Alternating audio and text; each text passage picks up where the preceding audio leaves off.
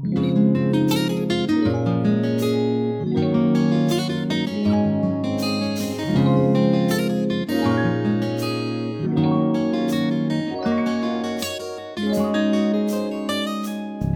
大家好，欢迎来到来都来了，我是主播丸子。Hello，大家好，我是 Nicole。今天 Nicole 可太不容易了，我真是太不容易了。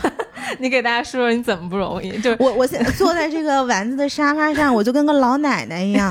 就今天丸子见到我，他说我认识你三年了，我们录了这么多一期节目，这是唯一一次你穿的比我多的时候。对对，就是其实大家都知道，尼寇跟我是不在一个季节的，对重点在于我穿的多，嗯，他穿的少，一般都是我在过冬，他在过夏。对，但是今天我是一件就是贴身的衣服，然后一个就是什么衬衫，大衬衫罩着那种，嗯就有点像夏天的那种感觉。对。然后我就看妮蔻，哟，这里面穿的啥呀？这外面我里还有一件面穿了一呢子，我里面穿了一卫衣，然后外面穿了一呢子，对，就包裹的严腿上严实实的。腿上还罩了一床被子。对，然后他一进我家门，他说还冷冷冷冷冷。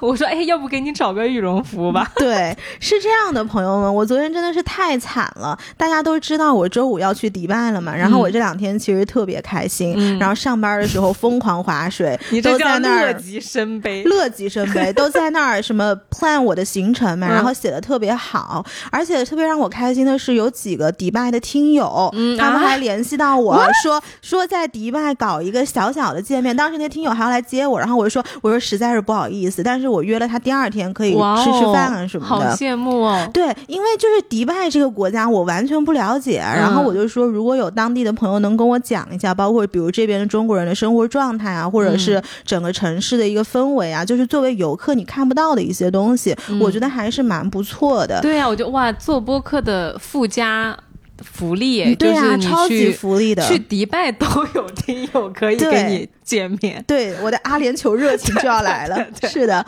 然后我这两天就特别开心，然后我妈也来了嘛，这两天在我家住着。那天晚上我就跟她说，我说我们去吃个那个鳗鱼吧，因为上海有一家那个烤海鳗，我特别想去吃。但是呢，之前我每因为它是东北烧烤，嗯就是我的朋友们嘛，不知道为啥一直对东北烧烤这个东西特别抗拒。嗯之前我特别想去那种吃铁锅炖大鹅，然后包括东北烧烤，包括人家炫啤酒，不是会有那种炫啤酒的表演吗？嗯我朋友都不要去，然后好不容易我妈来了，我就说那咱们去吃一下吧。然后结果去吃完之后，哦，昨天晚上、前天晚上我就不舒服了。哎，所以其实你妈妈跟你一起吃了那个鳗鱼。但是，但是我妈那天她没吃多少，然后我一个人在那儿狂嗑，哦，但是她没事儿，她没事儿，因为我后来吃的是什么？是积食，嗯就是吃太多，这是能说的吗？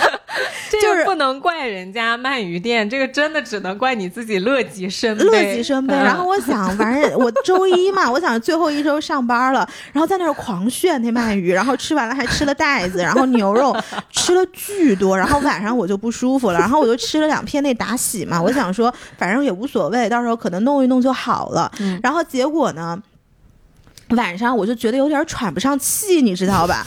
然后我想，哎，应该没事儿，可能第二天第二天出去上个班就好了。我第二天早上还去上班了，然后结果上完班之后，我越越越往那儿坐，越来越不对。后来我就去那药店买药，嗯去买那个和胃什么养养肠丸啊，还是什么东西。嗯然后一走进人家药店。吐人家药店门口了，然后里面的上海奶奶吓坏了。我当时走进去那雷允上，你知道吗？我就觉得它那味道，哎呦！我现在突然理解了那种怀孕的人，就是你闻到那个味道，你顶着胃的时候，你上不来那气儿，然后直接就吐出来了。你可别说怀孕了，你微博一旦发有消息，人家就要说你说什么啊，尼寇要结婚了，啊，尼寇要就是去迪拜结婚了。是，然后当时我就买了那药，后来我下午中午就跟我那个那个。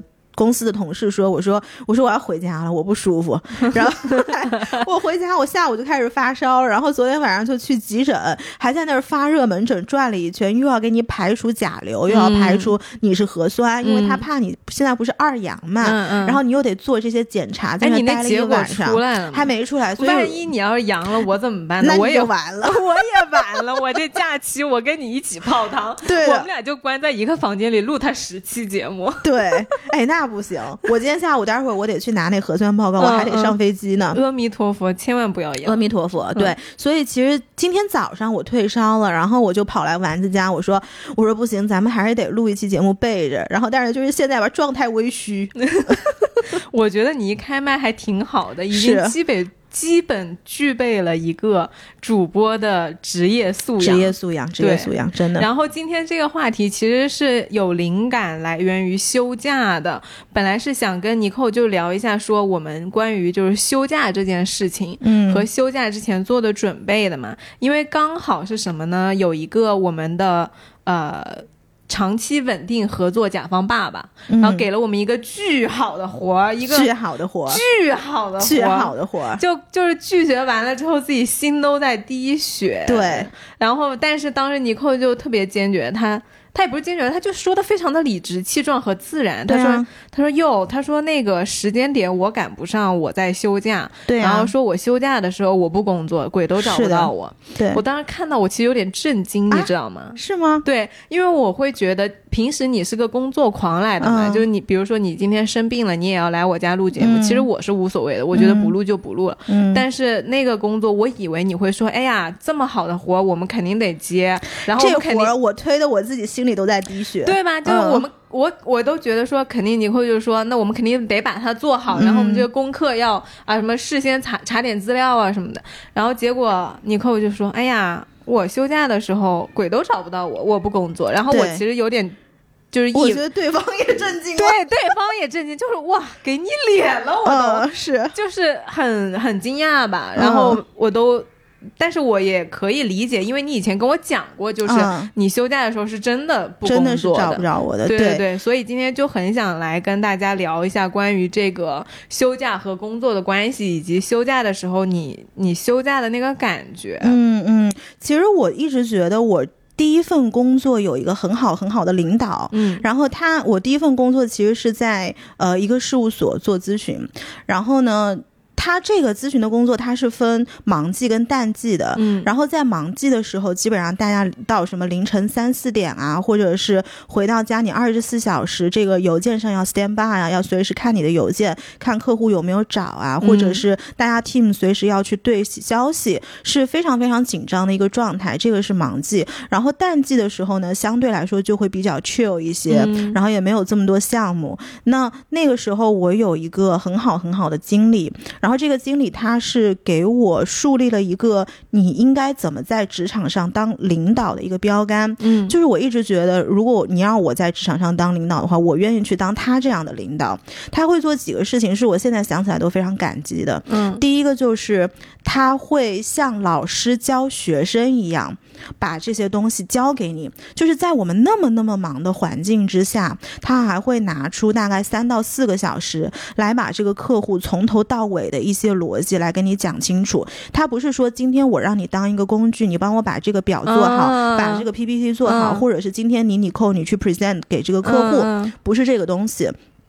因为这个东西它是步骤性的，它是机械化的。嗯，只要你有一个人有基本的，比如你会说话，或者是你知道这个东西的逻辑是什么样的，你就可以去做。它不是的，它是希望你能够学到这个项目里面最深层的东西。The whole picture。对，这样子你之后离开了这个职场环境，你也可以有你的生存模式。因为他一直觉得说，每个人在职场，你跟职场一一个公司的关系其实是有限的，而他他不单纯是想要告诉你这个。技能，而是想要把这个背后的真正的本事教给你。而且就是你知道了一整个项目的逻辑之后，其实你能理更好的理解他为什么让你做你手上这个活儿。是的，并且每个人的视角其实是不同的，知识储备也是不同的。对，所以如果他把你整个的 whole picture 交给你之后，也许你会有更多的一些新鲜的点子。成为你最后那张 PPT 呈现的东西，没错，对，这是第一个，我觉得特别感激他的点。然后第二个就是，呃，因为我们刚刚讲到有分这个忙季跟淡季嘛，就是忙季的时候，这个经理对我们的要求是特别特别高的，因为整个 team 他都是呃非常团结的，我们就是为了最后那个 deadline 一起在努力，不会说今天我多做一点，你少做一点，或者是哎你做了这个东西我去邀功。我知道在很多职场环境，其实所谓的 team。里面也并不是很和谐的，但是在他的他的这个当时我们在国外的这个小 team 里面，他是没有给我们营造这样的氛围的。他就是希望大家都是一个像兄弟姐妹这样的关系，然后我们私底下去喝喝酒啊，什么东西完全没有问题。然后感恩节来我们家，呃，烤个火鸡啊，或者是圣诞节的时候来我们家吃个饭啊，这都是非常稀松平常的事情。那个时候我们是真的有一种 family 的感觉。哎，那我问一下，他这种是你们一整个公司都这样？就四大都这样，还是说只有你们这个？我觉得是只有他，他就是是他带出来的人是这个样子的。因为我们当时楼里面也有很多人，他的小 team 里面斗的是非常厉害的。他这个 team 能辐射多少个人的范围？六个人哦，只有六个人，只有六个人。除了这六个人的 circle，相当于就是另外一番天地了。也有可能，当然也有别的 team。所以我觉得这个跟团队长是有很大的关系的。对对，这个在国内，你想他们做投行的也是这样的嘛？有一些投行的团队长，他就是起到一个大家长的作用。对的，因为我一直有一个。私人理论就是，我觉得上班公司其实和你关系不是最直接的，而是你的直系领导，也就是你说的那个六个人的 team 小环境，其实是决定你幸福持续的一个很重要的指标。嗯，就你说你到一个，比如说四大四大有几叫什么来着？安永、嗯，普华永道，嗯，你跳过去跳一个牌子，其实就是前几年可能会需要那个牌子，但是到了后几年的时候。你一整个 team 里的氛围怎么样？其实是比你在所谓的呃普华永道还是安永更决定你开不开心的呀。你每天顶着那个公司头衔。开心还是你有一个好上司开心？对，所以现在包括呃很多四大，他们不是现在国内有很多消息出来嘛？然后包括我经常看到一些所谓负面的那些什么桃色新闻啊、花边新闻啊，我都觉得啊跟我没关系，跟我心中的这个四大是没关系的。我心中当时我的工作环境是那样子的。对对，所以当时这个经理他还教给我一个很重要的点，就是如果你去休假的时候，你一定要彻底的 unplug。啊，什么叫 unplug？就是。呃，因为分忙季跟淡季嘛，其实以前我们公司里是可以买假的，嗯，就比如说我们在忙季的时候，有可能每天工作到三四点啊，或者是两三点都很正常。但是因为呃，就是一个项目它给到客户的这个预算是有限的，嗯，所以没有办法他开这么多 OT 给你，把这么多就是加班的费费用给到你，公司也不会来出这个成本，嗯，所以那个时候公司有一个呃政策，就是说你多出来的这些加班时间，你可以在淡季的时候时候每天以很低的金额来买。买做假期，比如说那个时候我在公司的这个法定的假期是十五个工作日，嗯，十五个工作日其实就是哎两周多一点嘛，就大半个月这样子嘛，嗯，但是呢，我如果想要买假的话，一天好像是一百美金多一点点，然后我可以买十再买十五天，嗯，所以这样就是三十个工作日，嗯，所以那个时候我在美国休假回到亚洲，比如经常几个国家玩一玩啊，都是一个半月左右的时间，都是整个在休假的。那么那个时候我们的经理对我们的要求就是，你一旦去休大假，第一个你把你的 email 给卸载啊，他是要求我们卸载的。我卸载，卸载，对的。然后第二个就是，你工作电脑也不要带了。你能想象国内互联网的人卸载钉钉吗？我觉得不行。虽然我没有装过，但我带入了一下我们公司自己的 app，我觉得肯定是。不行的，是的。然后他是要求我们卸载的，然后他就说这个公司没有这么的，你的话语权没有这么高。嗯，今天你你扣你不回个邮件，不会因为这个公司就倒闭了。对，他说如果你真的没有回，是一个很紧急的事儿，那我们剩下的五个人也会帮你 cover 的。嗯，这个是他其实相当于把团队里面营造了一个很好的氛围，然后大家彼此的帮助，那我们的目标都是一致的。嗯，所以从工作的第一年我就养成了一个习惯，就是一旦我去休大假的话，我是全身心在。recover 的，所以我不会说，我在这个时候我还挂挂记着，哎，我这个邮件上是不是还有一个东西没回？因为你知道，这个东西就属于，如果你但凡是有点责任心的人，你看到这个邮件进来，你一定会回的，而且很紧张的。你看到你手机里有消息，你休假的那个 mode 一下子就没有了。对的，就比如说现在如果有甲方找我们说这个什么母亲节或者是六幺八要有投放了，你说我怎么可能不回呢？对呀，就是你你但凡是有责任心的人，你看到这个事儿，你一定是会把这个事儿聊到底的嘛。对的，对，对吧？所以他是倒不是说这个事情本身占用了你多少时间，而是你依然在为工作的事情操心。嗯，这个其实是我的那个经理，他特别不希望我们有的，因为他一直觉得，如果你休假的时候没有休好，那么你工作的时候你也没有办法，就是。怎么说，就是 recharge 之后，你工作的效率也没有办法提高，所以就相当于你全年都是在不舒服的一个状态里面，你还不如就是工作的时候努力工作，然后休假的时候就好好休假。嗯，对，所以是基于这个，那天我虽然心里在滴血，但是我依然是非常坚定的直接就推掉，而且我当时说这个话，我是没有觉得什么，但是后来我看到你们的反应，我觉得可能是有点太过了。对，对，但是我觉得，虽然我没有被教育成这样啊，一开始进职场的时候，但是你要说出来，我是非常能理解并且赞同的。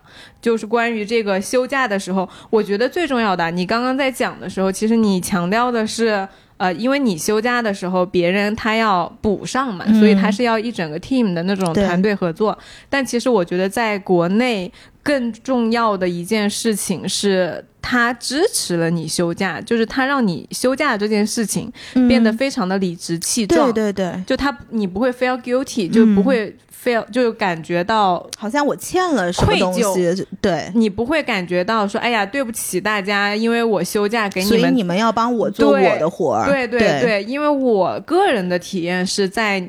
呃，职场上如果通行的一种说法是，如果你休假了，别人要 take 更多的工作的话，你是要表示抱歉的，或者说你是要表示感谢的。就是有一个我我看到的职场的惯例是这样子的。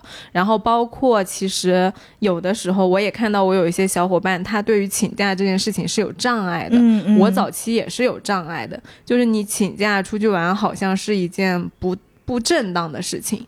就你会觉得说，哎，大家都在忙，你怎么好意思请假呢？嗯嗯啊，就是尤其是如果你手上的项目还没有结束的话，他在办当中，你怎么能走呢？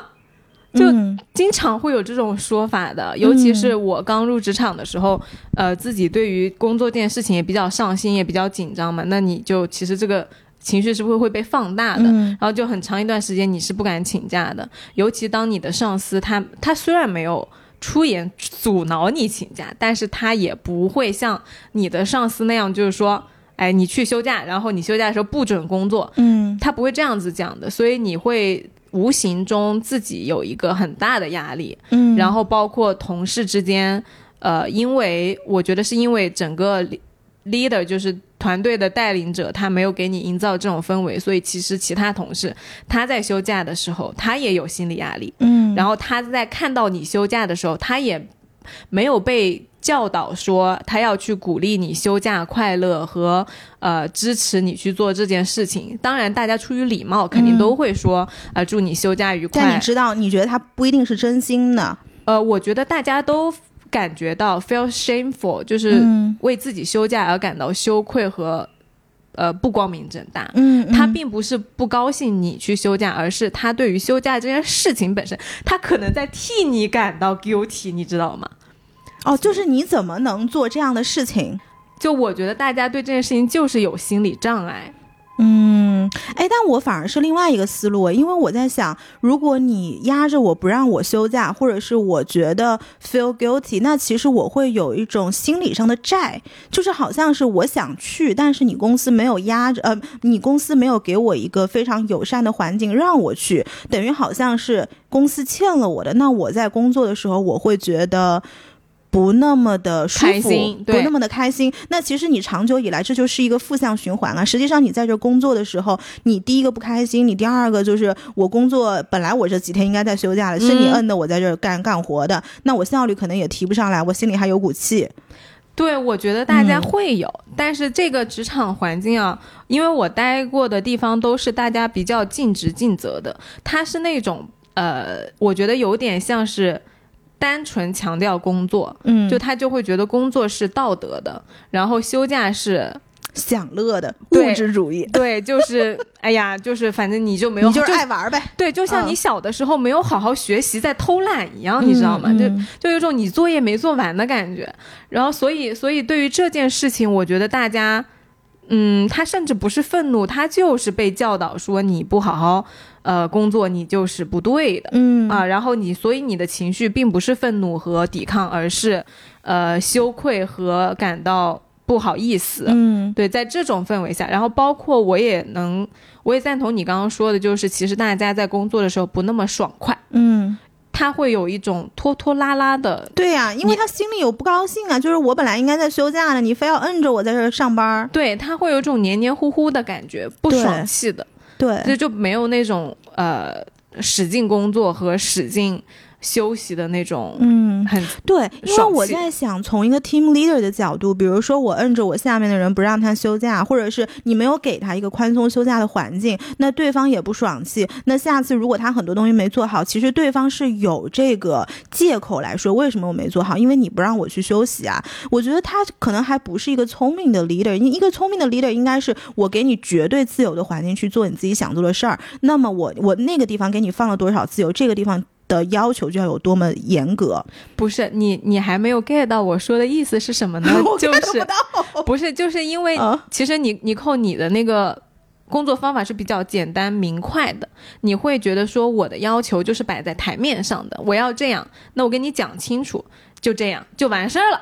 但是有一些职场环境呢，它是政治正确的职场环境，嗯。就是他跟你说我们鼓励休假，嗯，他说哎呀没问题，那个休假是你的正当权利，嗯。我们肯定不会阻拦的，不会有人站出来明确反对你休假的。嗯，但是他就你去请假的时候吧，他他就有一种不不爽快的过程，或者他怎么，比如说怎么不爽快？或者是我觉得他大家大家整个氛围会让你觉得说你你休假是不好的，但是他不会明说，我不知道你能不能感觉到这种感觉。我觉得是不是你自己给自己心里面有太多的束缚？你你你要觉得不尴尬，尴尬的就是人家，你去就是了呗我。后来就自己就是，我现在自己去请假是没有这个感觉了，但是我依然能感觉到，或者我在我能看到很多人他还是有这种尴尬和这种嗯迟疑的，因为我现在已经走过了那一整个过程了。我相信啊，就是好的领导他是不会阻碍你去休假的，但是。可能有一些领导他也不知道怎么样去正向的引导，或者说他其实有双双重的概念，嗯就他一方面觉得我就是应该努力工作，包括其实他自己他都不休假。嗯就我们有一些领导，就他就觉得他他自己会投入到全身心的投入到这个工作里面来。但你想啊，你作为领导，你都不休假，你根本就不会懂怎么样去。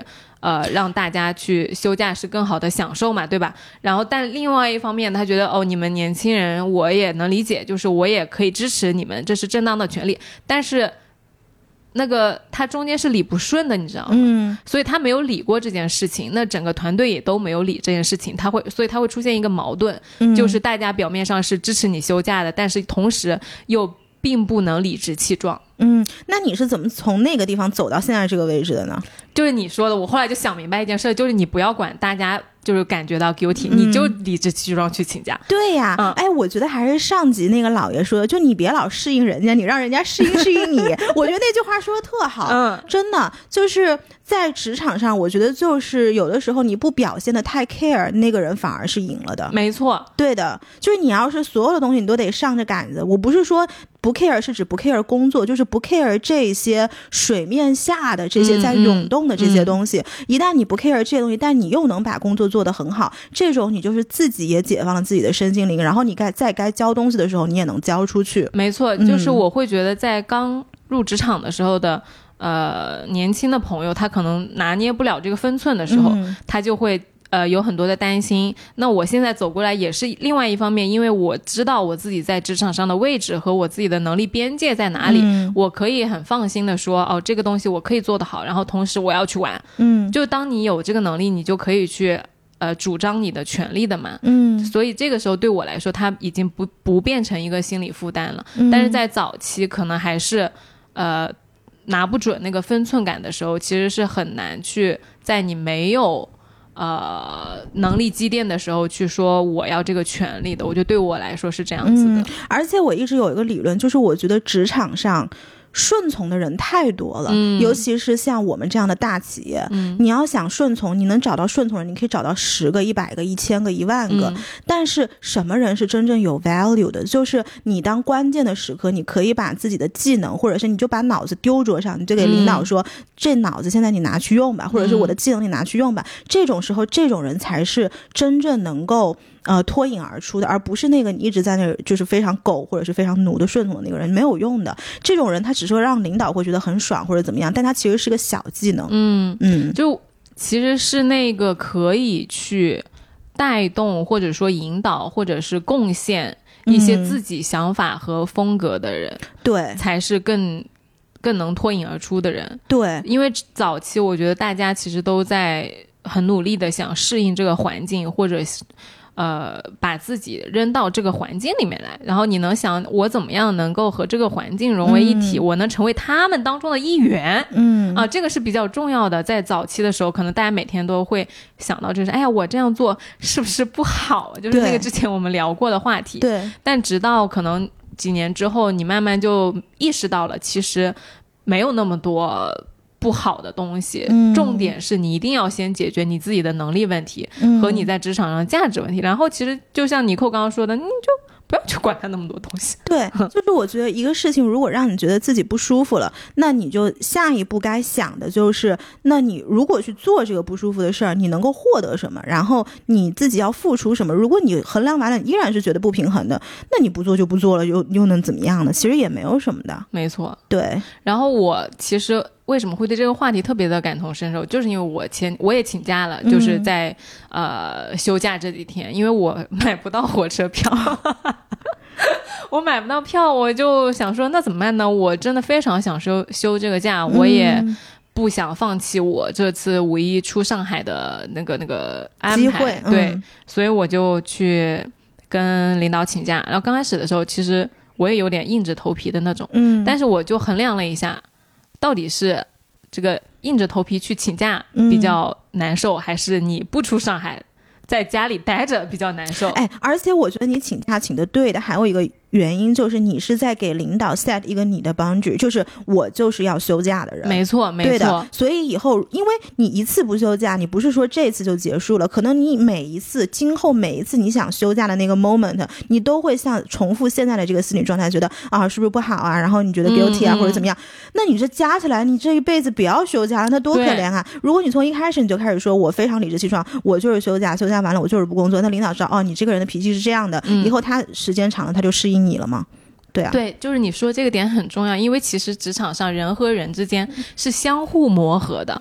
如果你不去主张你自己的边界，人家就会很理所当然的去把他的那个一套东西，对、嗯全部蔓延到你这里来，然后你就变成了他的辐射范围。是的，但如果你你要去主动的去把你自己的框架搭建好之后，其实就是两个人相互去磨合的过程。因为其实你说批你一个价，他又不损失什么东西，嗯又不是真的十万火急没了你就不行了。那当大家达成这个协定，其实能工作的，我觉得是更愉快的。嗯，而且很多事情你就丢在台面上说，反而就少了那个呃相互去揣摩对方心思的那个过程。对，就是我一直有一句话叫做“很多事情不行谈到行”，嗯，就如果真的谈不下去，那就崩，那要崩也就早点崩。对的，就是属于大家都节省一点时间。我记得很早之前你讲过一个，就是说你说很多人其实是惯性生活的。嗯你的刚刚讲到你们那个公司那几个小姑娘的时候，我就在想，其实很多人他不是说真的不敢请假，是因为所有的人都这么做，他都有这样的心理状态，所以他就惯性式的认为嗯我也不好，然后我这么做也不对。但是我就发现，可能独立思考的能力以及打破你惯性，你要走出这个惯性，问问自己心底真正想要的东西是什么的。这个能力很多人是不具备的，嗯，和勇气，和勇气。嗯对，就是我有一朋友嘛，我最近就发现他是把所谓的惯性生活发挥到极致的一个人。嗯、因为他的人生是需要很多外界的事物来填满他，他才会觉得充实。这样一个人，嗯然后他嘛，每周周一到周五，然后工作也非常努力，然后下了班之后一定要去健身，嗯然后周六嘛，一般就在外面吃喝玩乐，然后喝酒，然后每个每个周六都是喝到不省人事，然后周日就开始在醒酒。好金融哦，他是每一周都是这样。生活的，但是嗯你问他生活的到底开不开心，可能我觉得他也不一定开心。嗯但是那天我就跟我另外一个朋友在探讨嘛，我就说，那为什么他不能打破一下这样的一个生活状态？就是哪些东西到底是让你开心的，而不是说我跟着所有的人做所有人就是他觉得好的那些事情，或者是他觉得能让人开心的事情。因为我觉得啊，他喝酒可能真的不一定是能让他真正开心的一件事儿，嗯只是说第一个他身边的人觉得喝酒很酷。啊，第二个就是说，他觉得身边有一帮人能跟我一起玩儿，然后把自己喝得烂醉，他可能就可以忘掉现实生活中很多东西。嗯但是我从他身上真的看到了什么叫做连续重复的不断做同样的事情，但是他完全就是没有一个愉悦的状态。哦，我懂你意思，你你明白吗我懂你意思。他也从来没有思考过说，在这个周一到周日这个期间，就是我到底哪些事情是我。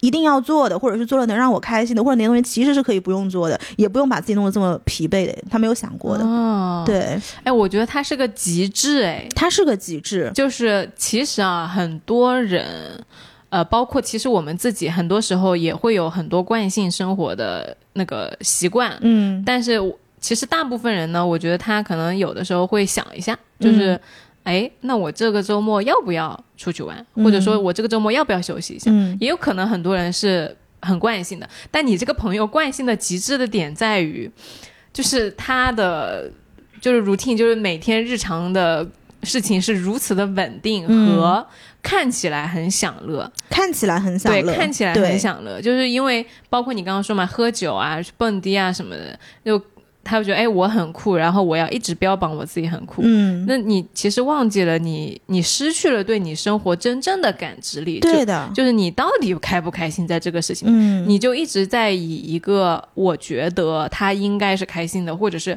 刚开始他可能是开心的，对，可能到后面前两年他是开心的，嗯，但要你想啊，这个随着你你蹦个三五年的，你同样一道菜菜吃个三五年也要厌的呀，对，它也不变。在这个嗯。极致下面，我会觉得其实是它可以映照出很多我们自己的那个日常生活的。嗯，是有的时候我看到他，我就会反思我自己嘛，我就我就会想想，是不是我人生当中也有一些其实是很惯性的事情。对，对然后我从来没有把这个事情单独拎出来独立思考过，他是不是应该做，是真的享乐还是假的享对，乐？没错，因为你有的时候你就想说，哎，那我跟如果比如说你今天要去干个什么事，你说，哎，那我跟这个人每周去蹦迪和醒酒有什么本质上的区别呢？对的，嗯对的，因为那天我我回苏州，我弟弟给我讲了一个事情，嗯然后我就问他，我说，哎，你这五一去哪玩啊？嗯然后后来他说，他说我五一不出去。嗯，然后我当时一想，我说怎么还有人五一不出去呢？就是在我概念里面，这也是一个，就是五一等同于出去玩，十一等同于出去玩，嗯你知道吧？所以其实这个也是一个惯性。嗯，然后直到我就开始想到，我说我这次五一出去这么不顺利，嗯我花了这么老大力嗯，气，对呀、就是，但是你说我我去的迪拜还不是我最想去的第一名，对对对吧？然后那天我在坐他车上，我就在想，我说，哎。难道这也是一个惯性生活吗？我说这是不是就等同于我那朋友去蹦迪呀、你跟我说，哎，我去迪拜这件事和我朋友每周去蹦迪本质上有什么区别呢？本质上有什么区别呢？对啊，然后那天我坐在他车上，我就真的想到了我这个朋友。后来我就把我自己做的所有的事情，就像跑马灯一样跑了一遍。就是有什么事情是你想到这个事情，你觉得这个事儿应该是这样的，这个事儿应该是这样的事儿，你全都可以，大家可以把它独独立拎出来思考一次。嗯可能这个东西真的就是一些惯性映照在你的生活当中。如果你真的换了一个思维，搞不好你是可以更开心的。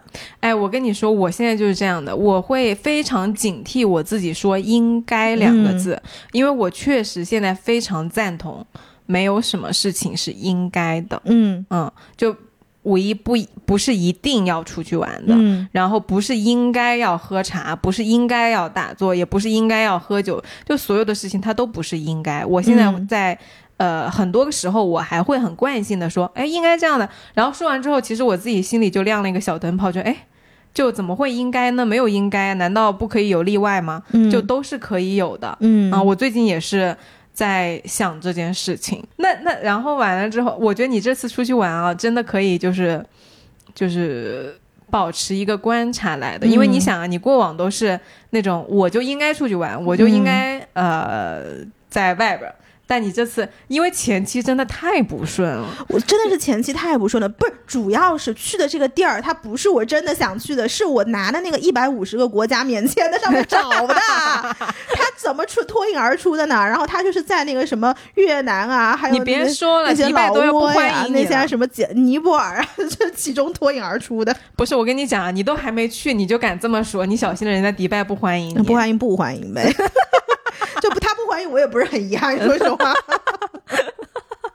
就之前我就跟妮蔻说，嗯我说我感觉你这个就是最近叫什么？玩儿运呢？我当时说了个什么词啊？就是玩运特别低迷。哎，，对对对，我说你嗯。玩儿运不行，最近。嗯，对，因为我本来五月底又要去泰国的，嗯。我不是去看那个 Blackpink 演唱会嘛，当时嗯。那票多难买啊，嗯。然后我费了老大力气，他先要一个什么 Blackpink 的 code，嗯，然后你要有了那个 code 之后，你必须要当地的人有手机号还是什么身份证怎么着，嗯。然后要当地的人给你买，不然你就得加五倍六倍的价格，然后从黄牛那边买。啊，它是实名的，所以当时我们还找了泰国的朋友，然后结果这全部一顿操作猛如虎，全都弄好了，我的米其林全部都订好了，然后我那段时间要去香港出差。然后那天给我气的，我就跟丸子说：“我说今年他们怎么着？我是只能工作吗？还是怎么？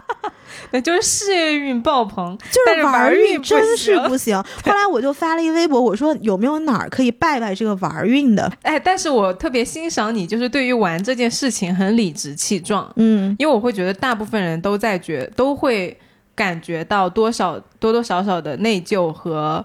呃，愧疚感，因为你想玩，第一个占时间，就是我要请假，对吧？嗯大家打工的。第二个，我要花钱。你说我平时好不容易挣到的钱，我嗯花的时候我也心疼，对吧？嗯然后第三个可能就是你还要有一些伙伴呀，然后啊、呃定行程啊，你会觉得啊好麻烦啊什么的。嗯但你扣在玩儿这件事情上就是义无反顾、勇往直前，谁也不要拦着我。对，因为我还有一个想法，就是你每次出去玩的时候，其实是增长你的见识的。嗯，就是你的这个眼界啊，包括就是行万里路嘛，就是行万里路这个事情对我来说特别特别的重要。没错。嗯而且我开麦的时候，我在跟尼寇讲一个什么事儿呢？我觉得我们应该做，哎，你看我现在又讲应该了，就我觉得我们是特别适合做职场节目的。嗯呃，因为我长久以来我们不太想做职场节目，因为我不想呃让大家更卷了，或者说嗯在这个话语体系下再增添更多的焦虑了。嗯但是其实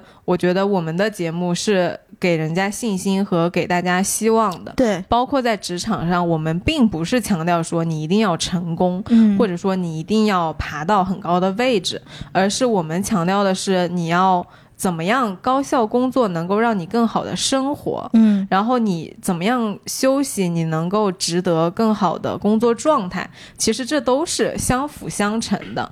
最终的落脚点都是你这个人怎么样，你这个嗯生活怎么样，而不是说单纯的说我今天就是要卷到我们组第一名，我今天就是要拿到什么大厂的什么 KPI 的什么什么之类的。然后我现在跟大家分享一个，我真是昨天就你想做一个节目的时候，嗯把所有的。那个信息都在帮你做这个主题。嗯我昨天就是随便刷刷的，我就刷到极客上面有一个就是呃我关注的朋友嘛，叫那个 Andy Boy，然后他就嗯分享了一个，因为他是学心理咨询的，嗯他就分享了一个那个消息，他说你今天有没有做内化资本主义的事儿？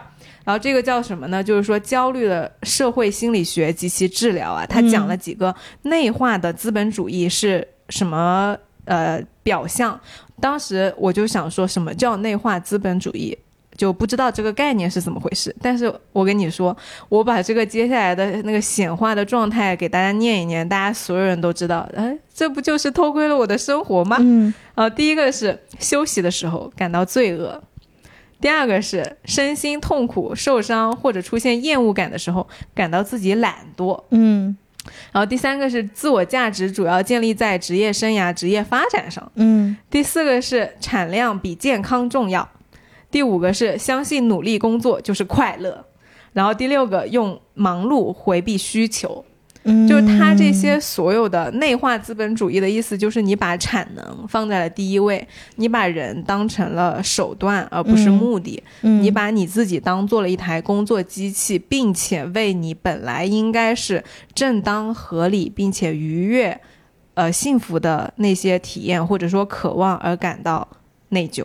嗯，我自己在这几条里面是可以 relate to 那个三跟六，啊、就是刚刚讲什么忙碌代替呃用忙碌来回避真实的需求，对，然后就是这个我经常是什么，比如说我有一段时间非常焦虑，我有的时候你知道人焦虑他都不一定你都不知道这个焦虑的来源是哪儿，嗯。然后我就会让自己投入到工作当中，就是去哦你看我一般我在群里要是话多的时候，你就知道我最近是用忙碌回避 回避真实的需求，哦，原来是这样。对，我有个朋友也是这样子的，嗯。就他是做投资的，然后他其实呃之前生活上有很多各种各样的问题，他每次来找我的时候都要跟我聊他的问题，嗯，然后当我试图真的去跟他聊这个问题的时候，他一般谈到呃中间偏上的位置，他就不往下谈了，嗯他就说：“哎呀，我要不我还是去工作吧。”嗯啊、然后我跟他说。可是工作又不解决你的问题，嗯，他说：“但是工作就是一个最简单，让我有巨大成就感，还能帮我赚钱的方式啊。对，对因为工作它其实给大家的回报，第一个是很直接的，嗯然后第二个是很你知道你但凡投入了，一定会有正反馈的。对，但是有很多现实生活中的问题，他想要面对起来太困难了。没错，对，人家可能也不一定真的有足够的呃舒适度跟你坦坦开来，把自己很伤痕的地方摊开给你看吧。昨天看到这一条的时候啊，你跟我说今天聊什么？我觉得这就是一个非常好的话题，嗯因为我最近遭就是遭遇和感受到的、观察到的，呃，大家对于请假这件事情就是很很焦虑，或者说很愧疚，嗯然后加上你这么理直气壮，我真的觉得你是一个很好的人类生活样本。对啊，嗯哎，但是你说这种会不会得罪人家？因为我后来在想，就那天其实我跟你们发这信息的时候，我躺在按摩床上，那天我太累了，我中午就去按了一个摩，所以我不是很久没回消息嘛。嗯，然后后来我。一抬一抬一抬起头来，后来我直接跟他说，我心想我都休假工作什么，然后我就下意识直接讲出来了。嗯但是后来我看到你们那个反应，我会觉得哦，是不是有点不大好？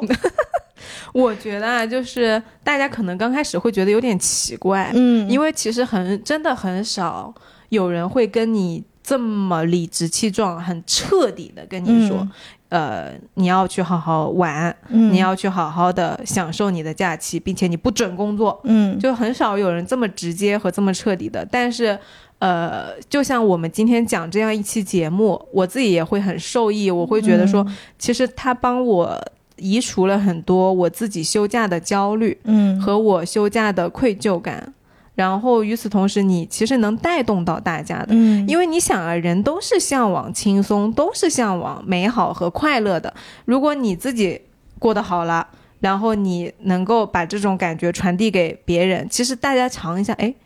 为什么我要焦虑呢？哎，为什么我要愧疚呢？他不是活得挺好的吗？嗯你去鼓励他，你可以去鼓励你的同事休假的呀，在他就不好意思的时候，因为有就前阵子我们另外一个同事特别坏，就是他趁我不在的时候，在我们的一个小群里面群聊，嗯他就发了一张日本的那个游客照。我说哟，我说你去日本了，然后他说对，他说那个那个你最近不在的时候，我们都。休假了，嗯然后我就我们就等你回来一起忙。然后其实他就想逗我嘛，就是想说，呃，让我紧张一下。然后我第一反应是，我说哟，那太好了，我说你休假快乐。然后完了之后呢，我就看到大家就开始接着逗我，另外一个说我在美国，然后另外一个说我人刚下飞机啥啥，嗯就我们那群人特别坏，然后我说你们都坏人。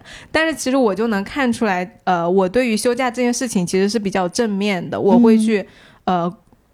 就是分享大家的喜悦，我会觉得你开心是一件值得被鼓励的事情，而不是偷偷摸摸的藏起来的事情。因为有一些，我记得之前啊，还有同事跟我说，他出去玩他是不敢发状态的，嗯。嗯，他会觉得就是被领导看到了不好，哦，觉得你在外面太太潇洒了，然后你你你你都没有把心思放在，哎，对我觉得领导特别喜欢说句话，他说你倒没有把心思放在工作上，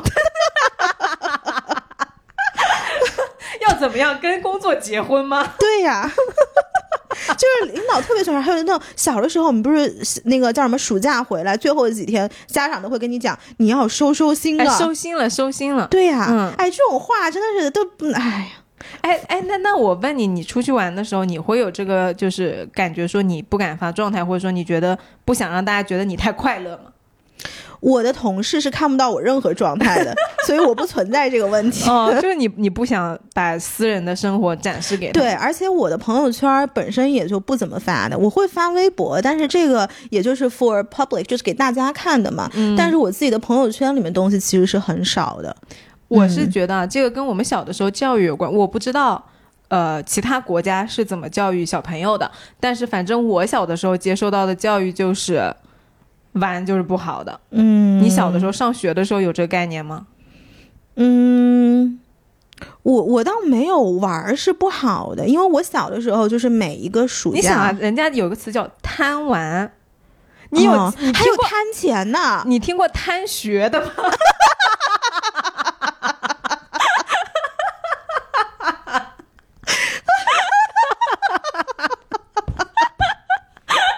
我眼泪都要出来了。你这么说的确是没有啊，贪学。你看有贪工对作，的吗？你说有贪玩儿、贪钱，啊，对呀、有贪工作的吗？好像没有。哦，真的，对呀、很有道理哦。对，因为因为你贪肯定是不好的嘛，你肯定贪贪一个不好的东西嘛。嗯，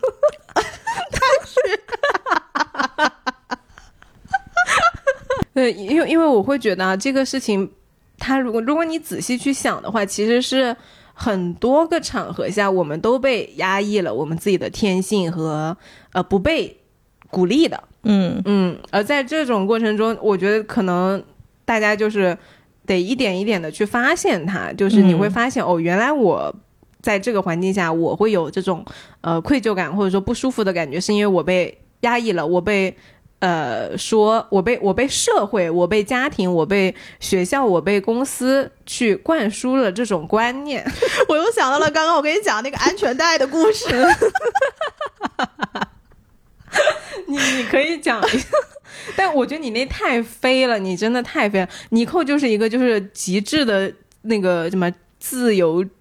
追求自由和自我的人，对，嗯就是我刚刚跟他讲一个讲一个事儿嘛，因为其实就是我我说我刚刚去美国的时候，我是不要系安全带的，嗯因为我们小的时候，其实在家乡开车，很多人他都是不没有像现在那种大家会绑安全带的这个意识，嗯，所以呢，我刚去美国的时候，那个时候我坐在人家车上，然后人家让喊我绑那个安全带，然后我就说，我是射手座的人，我绑什么安全带啊，束缚我人生。我旁边的司机看傻眼了，他就说。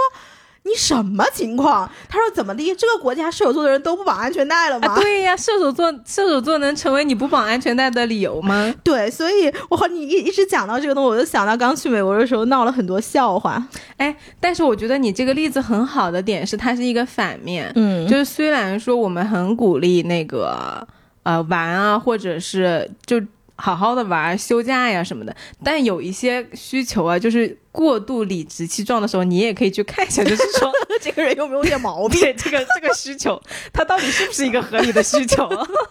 对，后面我自己也知道不合理了，因为所有的人他都带安全带，所以因为我当时的那个意识是有点没转化过来的。我觉得怎么地，在我老家大家都不绑安全带的，也不就这么这么多年也就过来了嘛。嗯然后结果后来你到美国，你发现所有人就是这是一个正常的交通的对每个人的一个安全安保障全的保障。嗯对，然后我最近还有一个比较呃有意思的心得体会，嗯就我前阵子一直在那个社交媒体上，我分享了那个鲁豫老师的访谈，对，他其中有一期跟一个嘉宾，我其实都有点忘记人家的名字，嗯但他提到了一个作家，然后他提到了他当时小的时候成长起来的环境是一个农村，是一个村，好像叫梁村还是叫什么村的。他就提到说，啊、现在的年轻人，呃，因为我们生活的都市变化的太快了，嗯所以其实我们是没有那种这条小河和那个呃小桥的。他会觉得上一代的作家，比如说莫言，然后比如说那个呃余华，他们其实都是受了一方的稳定的水土去滋养他们，然后才能写出那一代作家写出的作品的。嗯那我们这一代人可能心里面没有那个呃关于家乡的印象，或者是没有关于呃社区的印象。其实你你今天消费的店，可能明天就没有了；就你消费的品牌，可能明年就没有了的这种嗯感觉啊。他说。其实对他来说，他们会更熟悉那种感觉。然后我上周不是去那个杭州玩儿嘛，然后去杭州玩，我就去找 Yoko，我们就去了一家呃咖啡店叫零一，嗯，那家咖啡店就是我每次去杭州我都要去的一家店。其实你说它咖啡有多好喝吧，就也还可以，但没有好到说你每次必须去的那家店。嗯但我们那天就坐在那儿呢，买了两杯咖啡，我们就打包了隔壁的那个烧麦。但是我跟你说，他隔壁那家烧麦好吃绝了，那个真的是必须要吃。那个烧麦它是水的，它会有点像那个汤包，你知道吗？嗯，是那种羊羊肉烧麦吗？呃，它好像不是羊肉，是笋，哦，笋干，然后瘦肉的。但是因为我以前吃的烧麦都是那种特特别干的糯米，所以我啊，就、七十一那种烧麦。呃，对，所以我就会觉得那个烧麦对我来说惊为天人。完了之后呢，我们就打包了呃旁边的烧麦一些小零食来这边吃。然后那个店主因为跟我们很熟嘛，他就呃给我们提供了更多的椅子，让我们在外面晒太阳。然后就是，哎，你们把这个东西摆这儿，然后这个东西摆那儿，然后就特别休闲，你就感觉你在他门口露营一样。但这种关系，我觉得就像是一个社区小店。嗯而那个呃，老板就说，他说其实我觉得零一作为一个社区小店的功能是，我是比较开心的，因为大家可以在他门口画画，可以在在他门口呃吃别的东西，它不是一个特别有就是讲究那个格调，或者说有排场的那种。哎，对，嗯，特别高的那种，说哎，我们家咖啡是什么国际拿过奖的，什么什么，不是这样子的，让它特别的亲切，嗯所以会给我一种，其实这种社区小店是当下作为一个都市人我很需要的东西。我在杭州的，那就是我觉得最亲切的地方。我会觉得到了那个地方，我就是到了我心里的杭州。而我最近在我们家楼下的这个咖啡店也有这种感觉。嗯之前我其实也在节目里面讲嘛，就我们家那家咖啡店特别神奇，你每天早上就是在通勤时间，你就会看到那个家楼这家楼下的咖啡店门口站满了人，你也不知道为什么，就他们就一直站在那，也没有座位，就在外面聊天。然后我最近也请这个咖啡师给我帮了一个小忙，就是去我朋友家给他喂猫。嗯这种感觉就会让我觉得他回到了小的时候，你在家门口的杂货铺买东西，然后你把你的书包甩在那个呃杂货铺老板那儿的那种感觉。我知道了，为什嗯么我一直 get 不到你说的这种什么社区感啊，什么邻里之间的关系，是因为我从来没有这样生活过。哦，所以我根本 get 不到你说的这种感觉，就是可能对于你来说，是你小时候一个非常珍贵的、有温度的回忆。哦然后现在你在上海这样的一个大都市里面，你重新又把它 get 了，所以你会觉得这个东西是第一个你说的增加你的稳定感，嗯第二个你觉得特别的 appreciate 有周围能有这样的人。哦我从小就是在那种小区里长大的。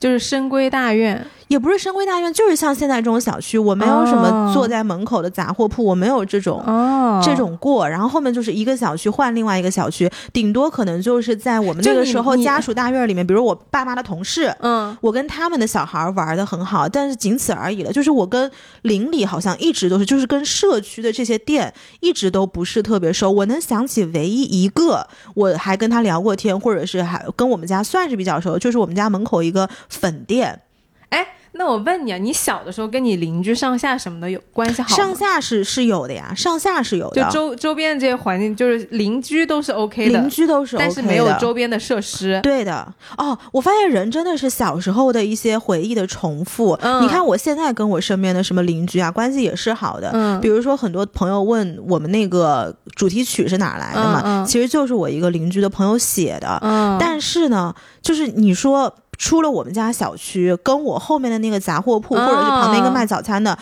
我我没有任何的往来。哦，我甚至都不会想到跟他们有往来。哦，这个还挺有意思的。对，就是你刚刚在讲你小的时候，我突然明白了，因为就是之前丸子跟我讲这个社区感的时候，他跟我讲过很多次，但是我就 get 不到这个中间那个 connection，就那一环到底在哪里？哦，哦我知道了。对，因为我其实还有一个特别有意思的想法，就是我走到哪儿，我那个东西，比如说你今天在一个超市或者在呃在一个商场里面，然后你办酒店不是要退的时候，你要把那个行李寄存在呃酒店里的吗？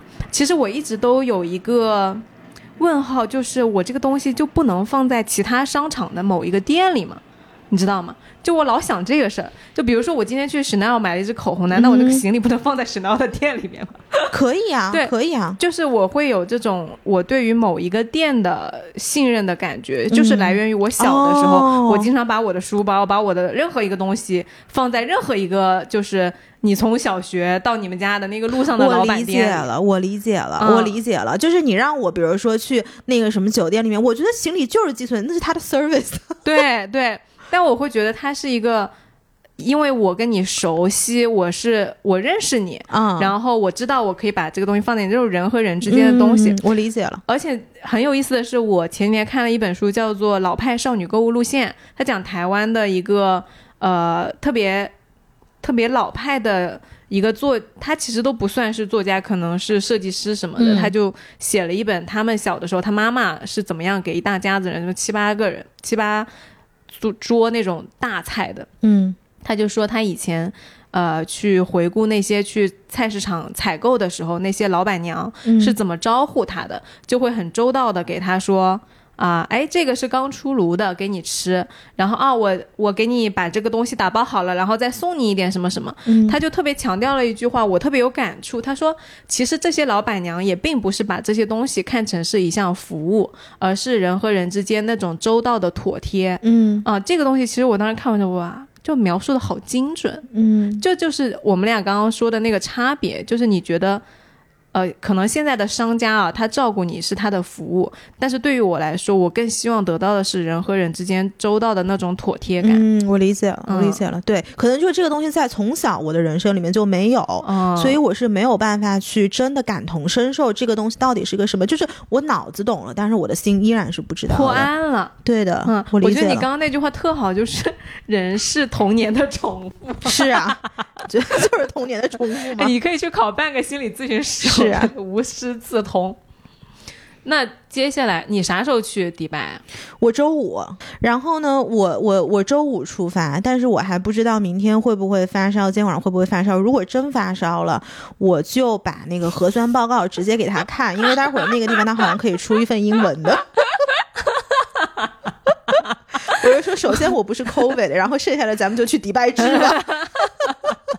就是说啊，在玩这件事情上意志坚定，集中注意力，非要冲破这个国门不可。对的，就是凭什么不让我出去？你越不让我出，我越得出，我就是这种人。可以可以。对，行呗。那今天我们也没有什么主题，就跟大家随便唠了，因为怎么没有主题？我们强调了要好好工作，好好生活。啊、好，王老师说有主题就是有主题。然后那个我们下一期有节目，对我们还是周呃五一期间还有一期节节目对吧？然后剩下的呢，就是等我们各自休假回来，然后再来给大家录了。那也希望大家这个假期能够快快乐乐的，希望大部分的你们都可以彻底的 unplug。好的，嗯，行呗，那这期节目就到这边喽。还是欢迎呃你们每周收听来都来了，你可以在小宇宙、网易云音乐、呃苹果 Podcast、Spotify 等各大平台找到我们，也欢迎你在留言区跟我们互动。就这样喽，拜拜，拜拜，希望你今天也开心。